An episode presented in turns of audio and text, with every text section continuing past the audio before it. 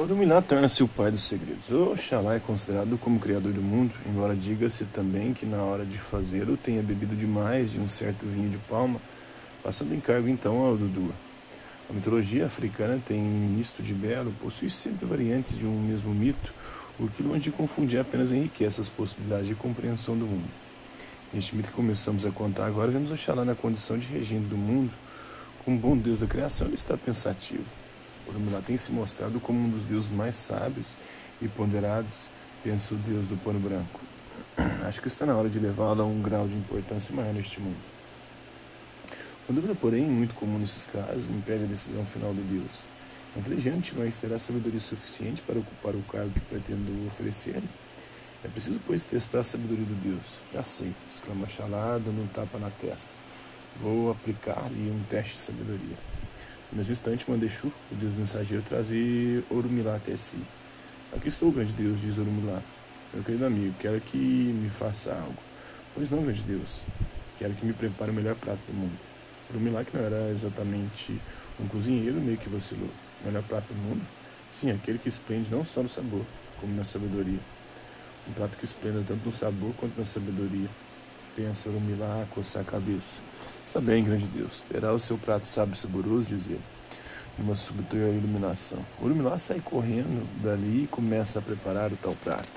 Dali algumas horas retorna com uma grande travessa fumegante. Trouxe o prato que lhe pedi, diz Oxalá, lamber-se todo. Sim, grande Deus, aqui está o mais sábio e saboroso dos pratos. Oxalá espiou para o interior da travessa e viu uma grande língua de touro cozida com inhame. Hum, está belo de fato. Disse Deus, lambendo-se todo outra vez. Mas diga-me uma coisa, por que escolheu este prato para ser o mais perfeito de toda a culinária? É que, além de ser muito saboroso, traz em si uma mensagem implícita. Mensagem implícita, sim. A língua em si é um símbolo muito poderoso. Por ela, podemos desejar saúde para os outros. Por ela, podemos falar bem dos amigos e proclamar retidão e justiça. Por ela, podemos exaltar os deuses e todas as virtudes que a eles conduzem. São incontáveis, enfim, os bens que uma língua justa pode produzir. Oxalá ficou tão satisfeito com a resposta que abraçou o depois de comer a língua inteira. A resposta mostrou-se tão sábia quanto seu prato mostrou-se delicioso. Agora, meu querido amigo, quero que me prepare a pior comida possível. Orumilá embatucou outra vez. A pior comida possível? Exatamente. Orumilá levou consigo a travessa e esteve o restante do dia a preparar a pior comida possível, até que já quase anoitecer retornou com sua travessa repleta outra vez. Oxalá olhou para a travessa fumegante com o nariz torcido. O que será que ele trouxe? pensou. Certo de que veria algo inteiramente repugnante. Entretanto, quando Ifá desceu do, da, desceu do alto a sua travessa, ela estava outra vez a língua de touro acomodada entre os inhames. Língua de touro, outra vez, exclamou Oxalá, com uma nota de decepção em sua voz. Senhor de Deus, mas não entendo. Como a língua pode ser ao mesmo tempo a melhor e a pior comida possível? Pode ser pior também, grande Deus, porque com a língua os homens podem cometer perjúrio contra os deuses e contra eles próprios, podem caluniar, intrigar, podem dizer mentiras e induzir ao erro uma alma boa e ingênua. São incontáveis, enfim, os males que uma língua pérfida pode é, cometer. Sabe as palavras, disse Deus. Por causa das suas sapientíssimas respostas que escutou, Oxalá tornou Urumilá o primeiro babalorixá do mundo palavra africana que significa pai dos segredos, pai de santo, né? Babalorixá. Agora o Oxóssi e as feiticeiras ancestrais. As Yami ou Chorongá são nossas mães ancestrais e temíveis feiticeiras. Elas são tão antigas que, segundo os estudiosos, já viram tudo o que tinham para viver.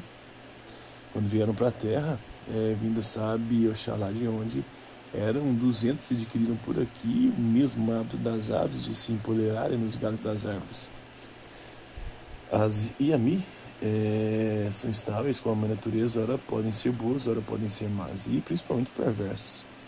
Isso talvez porque estejam no estado espiritualmente irritável, o que é perfeitamente compreensível em criaturas arquivelhas que, mesmo já tendo vivido tudo que tinham para viver, ainda assim permanecem vivas todas essas razões, as Yamis são temidas, por todas essas razões, as Yamis são temidas de todos, inclusive dos deuses. O melhor então é jamais cruzar o seu caminho, dirá algum precavido. Infelizmente isso não é o bastante, pois elas podem implicar com qualquer pessoa sem necessidade de ela estar por perto.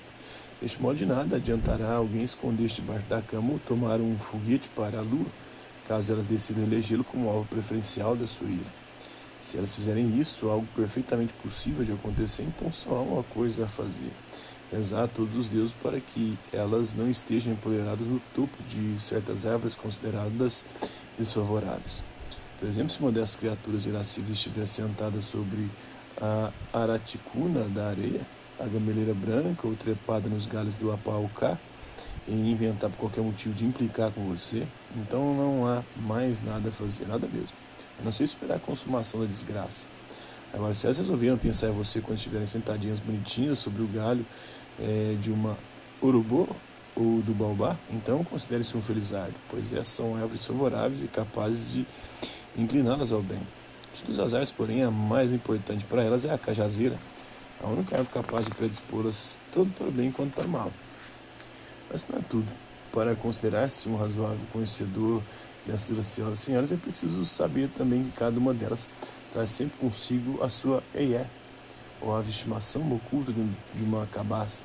As cabaças elas receberam, segundo rezam as crônicas, quando chegaram à terra, mais exatamente a cidade de Otá, nas mãos daquelas que se intitularam suas sacerdotisas. As Yami Chorongá passam o dia inteiro sentados nos galhos das suas árvores, segurando cada qual a sua cabaça fechada. Então, quando lhes dá na veneta fazer algum mal ou algum bem pelo mundo, libera um pássaro da sua prisão e ele faz, ele parte em voo célere a cumprir sua missão. Estando razoavelmente informados acerca de nossas mães ancestrais, podemos passar agora a lenda que trata delas de, e de como se houveram em uma disputa que tiveram contra Oxóssi. Né? Em outra oportunidade eu conto essa aventura.